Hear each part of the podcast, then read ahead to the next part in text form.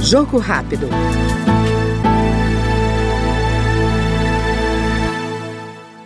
A Câmara analisa projeto que prevê a criação do Programa Nacional de Referência em Fibromialgia, uma doença crônica caracterizada por dores neuromusculares.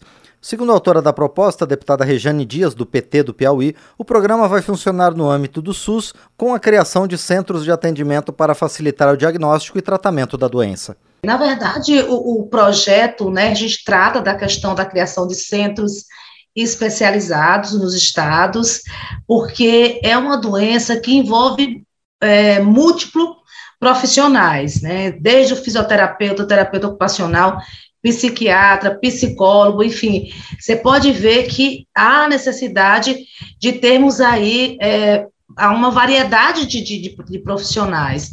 Por isso, a criação de um centro de centros especializados, né?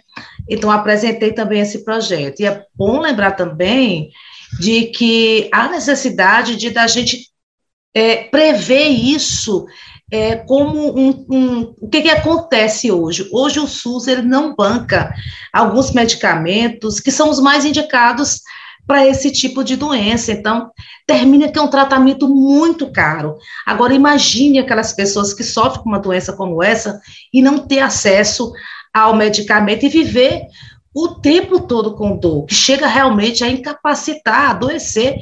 Tem situações em que a pessoa fica prostrada o dia todo porque não aguenta nem se levantar devido às dores no corpo todo. Nós acabamos de ouvir no Jogo Rápido a deputada Rejane Dias, do PT piauiense. Jogo Rápido.